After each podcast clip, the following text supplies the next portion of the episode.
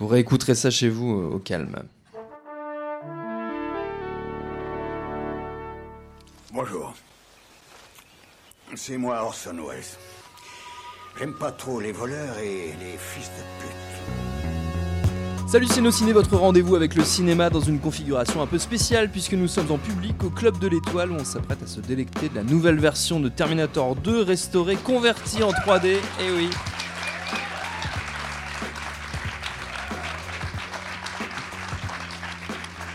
n'y a pas que nous que ça met en joie, visiblement. Mixera, tout ça. Je mixerai tout ça, restauré donc sous la supervision de James Cameron. Et vous l'avez entendu, on en cause avec mon camarade Rafik Djoumi. Salut Rafik. Salut Thomas. C'est nos ciné Extra Ball spécial T2 3D, c'est parti. Monde de merde. Pourquoi il a dit ça? C'est ce que je veux savoir. Rafik, peut-être que pour commencer, on peut remettre un peu le, film dans le contexte, euh, la sortie, la création, la gestation très express, on va dire, de, Terminator 2. Très express, on peut dire ça comme ça. Euh, c'est un film qui, euh, qui va devenir un prototype, en fait. on l'a peut-être oublié, comme c'est souvent le cas avec les succès gigantesques, que c'est un, coup de poker au moment où il est, où il est lancé. Puisque c'est le premier Terminator avait été un succès surprise, mm. qui était produit par une boîte qui s'appelait Hemdel, distribuée par Orion. Et Hemdel, c'était des gars qui était spécialisé plutôt dans des films un peu, euh, un peu cheap euh, d'exploitation et ils n'ont jamais compris euh, ce qu'ils avaient. ce qui s'était passé. Ce qui s'était passé. Voilà. Déjà, ils n'y y croyaient pas des masses. Quand, le, quand, quand Terminator donc, le premier est sorti en salle et que, et que très vite le succès était évident, ils ont fait aucun effort pour, euh, pour, euh, pour surfer de, vraiment euh, dessus. c'est vraiment les, les, les, exploitants qui réclamaient le, le, film, ouais. est complètement à la ramasse. Et en fait, ça s'était tellement pas mal passé avec eux que, que Cameron n'était vraiment pas pressé de, de, rebosser. Il avait bien sûr des, des tas d'idées qu'il avait jetées sur papier pour des, suites éventuelles, mais, mais il a préféré faire, faire sa carrière. Donc le, délai entre les deux films, il est aussi dû à ça. Euh, ce qui s'est passé, en fait, c'est que Arnold Schwarzenegger a lui, passé son temps à demander quand est-ce qu'on en fait un, quand est-ce qu'on en fait un. Et euh, il avait bossé euh, avec le producteur Mario Cassar sur le film Total Recall. Mario Cassar, c'est un type dont, la fortune de la boîte, sa boîte s'appelait Carolco et, et sa grosse fortune s'était faite avec Rambo 2. Rambo 2 qui été scénarisé par James Cameron, voilà. euh, je te laisse le euh, dire, si les gens dans le public le disent aussi. Mais... Et donc, euh, durant enfin, la sortie de Total Recall, vu l'énorme succès que, que c'était, où vraiment là tout définitivement le, le prestige de superstar de, de Schwarzy, capable de, de, lancer un film sur un premier week-end, était complètement assuré. Euh, Cassar s'est dit, il y a vraiment un truc à, à, jouer. Par contre, ça va, ça va me coûter très, très, très cher. Et donc, euh, il, a, il, a, il a fait un coup de poker il a emprunté tout l'argent qu'il pouvait. Et euh, il a, euh, comment dire, euh, réglé tous les droits au niveau de, de. Il aura mm. pris tout le, bébé. Il a réglé les droits au niveau de Galen Hurd, qui était l'ex-femme de James Cameron et productrice du, premier Terminator. Et, donc, il a proposé ces salaires mirobolants à la fois Arnold, je crois que c'était 15 millions pour Arnold et 6 millions pour pour, pour James Cameron. en gros, il, venait il, avait dépensé 30 millions de dollars, il avait tout, même, pas de, même pas de scénario. Mais déjà, c'était posé sur la table. Et avant même que Enfin, dès, que la news est, arrivée dans le, dans, le, dans le tout Hollywood, les gens se sont dit il est fou. Euh, euh, à 30 millions, il faut que pour, pouvoir faire un film, il va avoir besoin d'au moins 70 millions. Et 70 millions, c'est ce que le premier film a fait au box-office. Et à l'époque, euh, les suites faisaient moitié moins que, que, les, que les films originaux. C'était un temps différent. Voilà.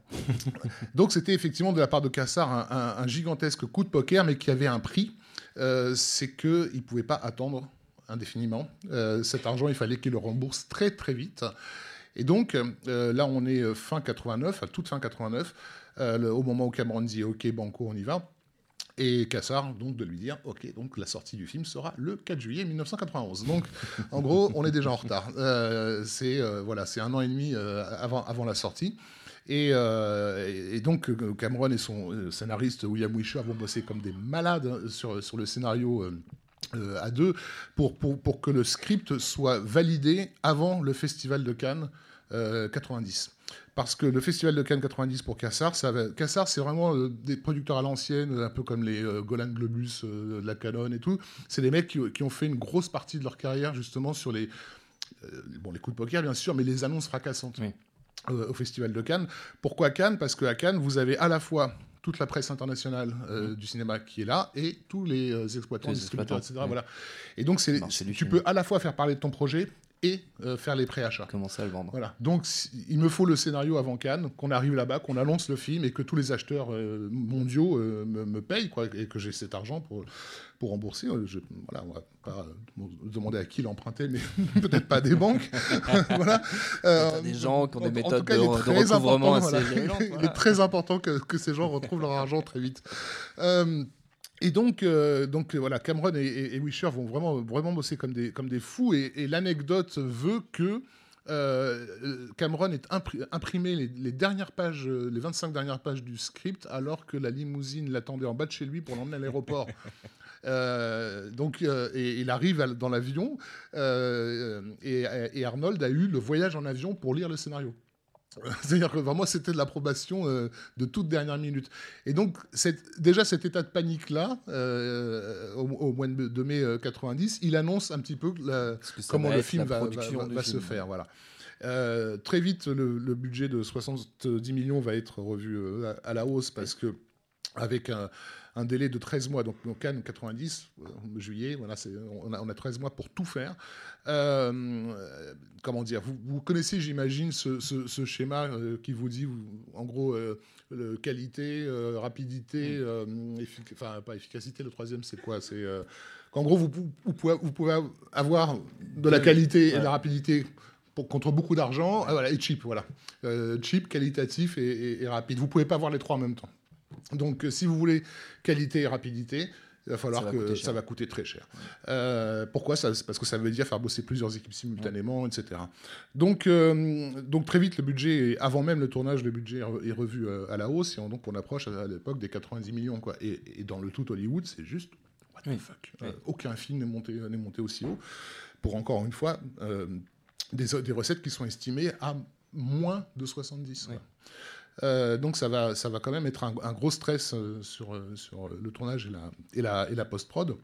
Et, et pour le tournage, du coup, Cameron va, va devoir me, mettre à mal certaines de ses méthodes. Comme vous le savez, c'est un, un, perfectionniste. et c'est quelqu'un qui aime bien donc, les mises en place précises, avoir un angle de caméra bien choisi et tout faire pour avoir l'image qu'il avait, qu'il avait en tête. là, c'est pas possible. là, il va falloir tourner à toute berzingue. L'exemple que Facrikian, un, collègue, dit dans son, livre consacré à James Cameron, c'est euh, la scène où Sarah Connor est en train de recharger son, euh, dans le désert son, son, arme pendant que euh, Edward Furlong et Schwarzy euh, sont en train de, discuter, de se découvrir l'un l'autre. elles, sont tournées simultanément, en même moment. Il y, a, il y, a, quatre caméras sur, sur Linda Hamilton et quatre caméras sur Furlong et, Schwarzy. Et Cameron, il a de ses moniteurs et, il supervise les deux en même temps. Donc voilà, rien que pour ça, rien que pour. C'est aux antipodes de sa méthode de travail habituelle. Complètement. Et c'est ce qui donne au film aussi son cachet visuel un peu particulier, qui est pas, effectivement, ce qui n'est pas tout à fait celui d'Abyss mm. euh, ou des films suivants. Qui n'est pas dans les canons de Cameron habituels. Voilà, où il y a beaucoup, euh, beaucoup plus de longues focales qu'à l'accoutumée, beaucoup plus de, de, panneaux rapides, etc. C'est parce qu'en fait, il y avait euh, un maximum d'angles qui avaient été sécurisés considérant aussi bien sûr que c'est un film qui est bourré de cascades, etc., où généralement les cascades, on les tourne à plusieurs caméras. Mais là, même les séquences de dialogue sont, euh, sont, filmées comme ça euh, à, à, multiples cams. Euh, et, beaucoup de, travail de seconde équipe. En fait, le responsable des cascades, Vic Armstrong, va se charger de toutes les scènes dans le futur. D'ailleurs, il va se faire engueuler parce, euh, parce qu'il était censé montrer des, des, des, entités se, se, fracasser. Il avait tout filmé sous le même angle. Elles allaient, tous dans la même direction. Donc, il a fallu euh, inverser le film pour expliquer aux gens qui sont en train de se rentrer dedans. Euh, de, voilà, ce, ce, genre de, de choses. et puis. Stan Winston aussi s'est beaucoup investi dans, dans, dans, le, dans le projet, puisque c'est lui qui avait tourné le, le teaser euh, au moment où Cameron était encore en train d'écrire son scénario et dont on ne savait pas de quoi parler le, film à ce moment-là, Winston avait tourné un teaser euh, que vous avez sans doute vu, euh, qui montre la fabrication d'un T800 dans une usine en fait.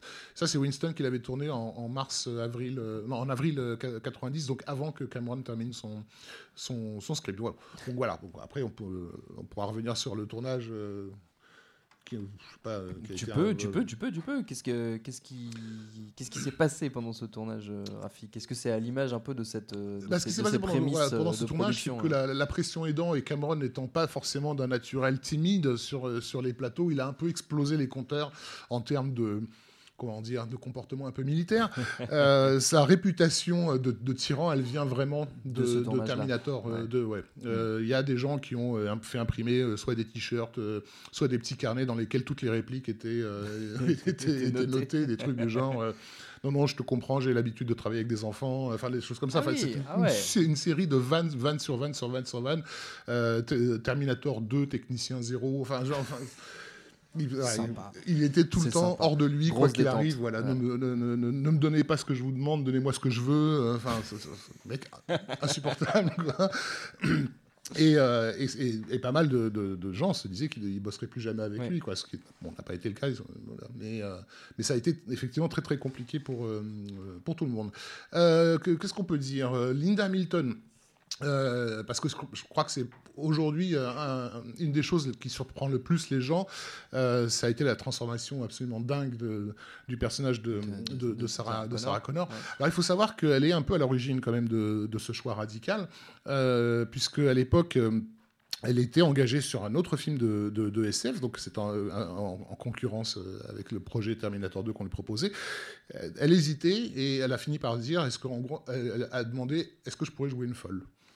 il avait ça en tête. Et puis avant de dire banco, il n'avait pas encore commencé l'écriture au moment où il a, où il a, il a, casté.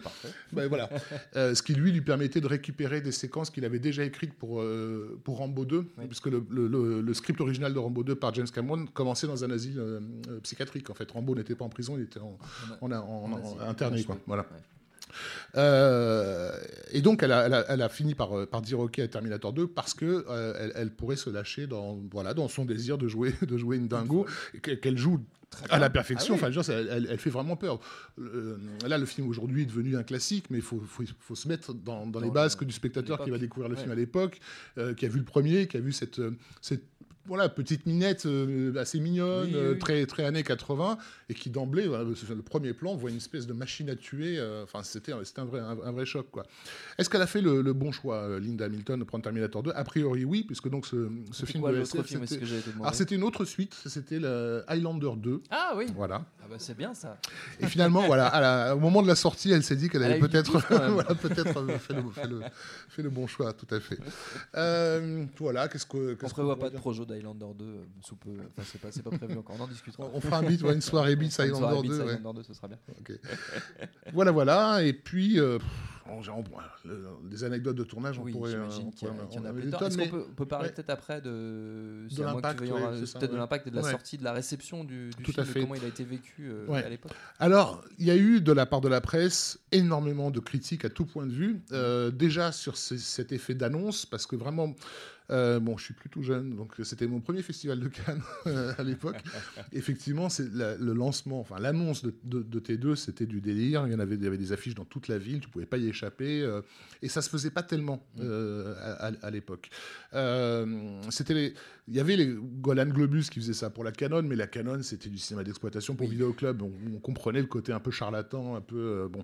Mais là, voilà, sur une prod aussi gigantesque avec une, une, une méga star, utiliser des, des trucs de bonimenteur, euh, ça passait, ça, passait mal. Ensuite, quand, le, quand le, budget a dépassé les 100 millions de dollars, ça, ça a fait la une de tous les, les magazines spécialisés.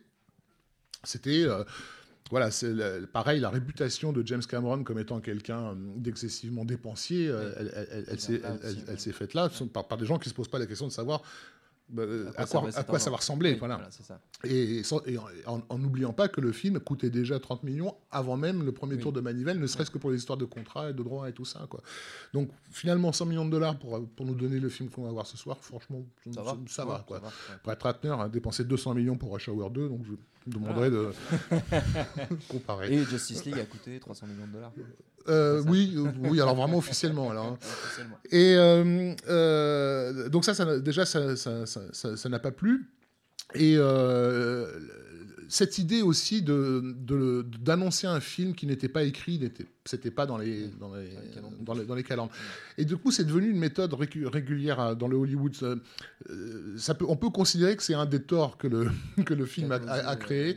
C'est que tout d'un coup, des gens se sont dit, il est possible d'avoir des gros succès qui sont, dont la date de sortie est déterminée alors même que le scénario n'existe pas. Et c'est devenu quelque chose qui s'est répété par, par la suite. Les exemples les plus célèbres, c'est euh, des trucs genre Pirates des Caraïbes, plus près, plus, plus près de nous, quoi. Donc pareil, le, Le 2 avait, avait, une date de sortie alors que personne ne savait juste de quoi ça, ça, ça, pourrait parler et que le, euh, par le tournage, mais le, la construction des décors avait commencé alors que les scénaristes n'avaient pas commencé leur, leur scénario. Le mec, on lui présente, on lui dit qu'ils sont en train de construire un bateau, il fait quel bateau?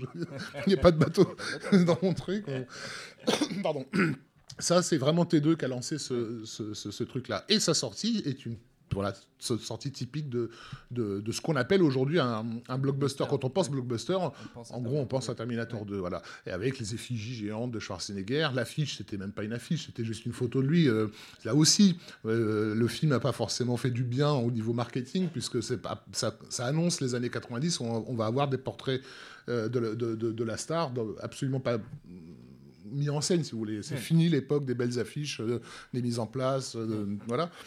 Là, il y avait juste euh, Schwarzy avec son, blouson de cuir sur sa moto, c'est-à-dire l'image emblématique du premier, et, avec juste un, numéro 2 écrit, dessus.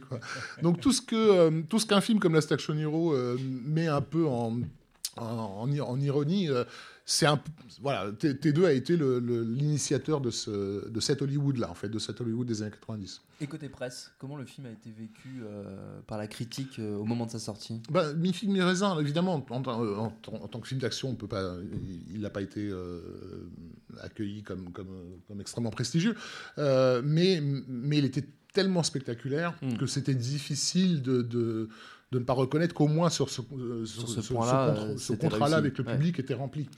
Euh, la bande-annonce aussi, euh, par rapport aux, mauvaises tendances que, que, le film a, créé, c'était moi dans mon souvenir, c'est la première fois qu'on voyait une bande-annonce qui nous racontait tout le film. et c'était très surprenant parce que les gens dans la salle se disaient mais est-ce que pourquoi je vais le voir Pourquoi je vais le voir? J'ai l'impression d'avoir tout, vu quoi. Par contre, en réalité, il y a beaucoup d'autres choses à voir. Voir le spectacle dans, dans sa continuité, c'est autre chose. Il y avait aussi le, le, le, T-1000, hein, il ne faut pas oublier que, que, c'était la première créature euh, synthétique. Alors, il y avait ça déjà dans, dans Abyss, qui, qui, avait été un beat, donc beaucoup de gens ne l'avaient pas vu. Mais vraiment, l'image de synthèse mm. a, tout d'un coup fait son apparition comme étant la, comme ouvrant absolument tous les possibles. C'était une idée que Cameron avait déjà pour le, pour le premier. Hein. parce que dans le, dans le, premier, il voulait deux Terminators, un premier qui se faisait tuer à la moitié du film, et, euh, Skynet renvoyait un deuxième plus perfectionné qui était le T-1000, mais évidemment en, en, 82-83. Essayer de faire un truc comme ça, c'était un peu plus compliqué. Euh, et ça restait compliqué en 91, puisque donc ILM euh, que, James Cameron avait surnommé I Love, I Love Money, euh, le T-1000 a coûté 6 millions quand même. Ah oui. Ouais pour, euh, pour, je sais plus, 40 secondes, je crois, ou 46 secondes de, transformation dans, dans, le film. Donc voilà, euh, c'est un film, pour, enfin, un blockbuster emblématique, extraordinaire, mais qui a finalement initié beaucoup de mauvaises choses à Hollywood, parce que tout le monde n'est pas, euh, n'est pas, n'est pas, James, Cameron. Non, c'est sûr. Hmm. Est-ce qu'on peut dire un mot de, de, cette nouvelle version de la, la les, qui est validée donc par, par Cameron, un petit peu des motivations qu'il y, a, qu'il y a derrière, parce que c'est finalement pas si courant que ça d'avoir un, un réalisateur qui valide à ce point-là. Au niveau de l'image euh, de, de, du film, il y, y, a souvent eu des, des, des malentendus. Mm. Euh, par exemple, c'est un film qui a été tourné en Super 35. Alors j'essaie d'expliquer ça rapidement. Euh, avant, dans les années 80, les films qui étaient tournés en, cinémascope étaient charcutés pour passer à la télévision. On coupait les deux tiers de l'image pour, pour obtenir un, carré au milieu. C'était absolument horrible pour les cinéastes, en tout cas ceux qui tiennent justement à, à leur cadre. Et et Cameron ne voulait pas de ça. Donc la, solution, c'était de tourner en Super 35, qui est en fait un, format presque euh, carré. Voilà, euh, mais assez un peu plus euh, large que le, que le, 35 mm habituel. Et donc on, passe le film en salle avec des caches. donc vous avez le film en scope, en salle, le cadrage auquel le réalisateur a pensé, puisque sur les caméras, ils ont des viseurs qui leur permettent de cadrer comme ça. Mm. Et quand ça passe à la télé, on retire les caches. Donc en fait, le, public de la télévision avait d'une certaine façon plus d'images que, qu'en salle. Du, coup, le cadre était moche, mais au moins on ne perdait pas des informations. Et quand il s'est agi de sortir le film en VHS et en laserdisc, euh, le laserdisc c'était euh, un, support pour cinéphiles et cinéphiles voulaient les films au format. Et donc il y avait une version cinémascope de, Terminator 2, mais aussi une version euh, Super, 35. en plein écran. Et la version plein écran était, était validée par Cameron et pas l'autre. Pas la scope. Et à l'époque, il y avait eu un débat euh, inter-cinéphile, genre, enfin, il est con, Cameron, ou quoi On se bat pour, pour essayer d'avoir les formes à respecter. Et lui, il nous dit, non, achetez ma version euh, plein cadre. Et, et, ça se défendait pour lui parce que, pardon, sur, euh, sur du cinémascope, vous avez le, je sais pas, le visage de Linda Hamilton qui est, qui est coté comme ça. euh, comment dire, et que vous allez agrandir sur, sur, votre télé et, vous allez avoir un truc euh, mal défini en fait. Vous perdez de, de, la définition dans l'image. Alors que sur le Laserdisc, vous avez le même plan, enfin le même plan. Vous l'avez aussi, mais vous pouvez lire toutes les expressions sur son visage. Euh, enfin, l'image est plus fine. Donc, il, se battait un peu au niveau de. De, la, de, ça, de le problème de définition. Et comme c'était tourné en Super 35 et que le film se passe à Los Angeles avec un ciel très particulier et tout ça, et que donc en salle, il était passé, passé avec des caches, et donc c'est comme si on, grossissait l'image de certaine façon. Euh, l'image avait un côté un peu granuleux. Et donc l'enjeu de cette, de cette restauration 3D, ça a été aussi de faire d'atténuer euh, ce grain excessif sans euh, non plus lisser, comme ça a été le cas sur pas mal de films qui ont été un, peu trop lavés, on va dire. Je pense à Predator notamment, qui est regardable tellement maintenant ils, sortent tous d'un magazine de mode. Mais, euh, mais là, le film que vous allez voir, c'est euh, une image dont le, le, public des années 2010 euh, est, un peu plus coutumier, en fait. Hmm. donc, je pense que le film vous apparaîtra comme assez contemporain en, termes de, de teinte d'image. Voilà. On va juger ça sur pièce. Merci beaucoup, Rafik. Merci, merci David à la technique. Merci au Club de l'Étoile pour l'accueil.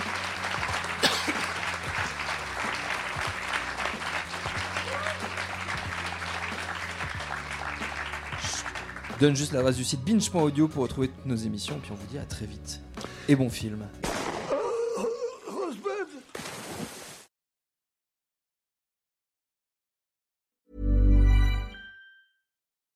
Join us today during the Jeep Celebration event. Right now, get 20% below MSRP for an average of 15178 under MSRP on the purchase of a 2023 Jeep Grand Cherokee Overland 4xE or Summit 4xE. Not compatible with lease offers or with any other consumer incentive offers. 15,178 average based on 20% below average MSRP from all 2023 Grand Cherokee Overland 4xE and Summit 4xE models in dealer stock. Residency restrictions apply. Take retail delivery from dealer stock by 4 1. Jeep is a registered trademark.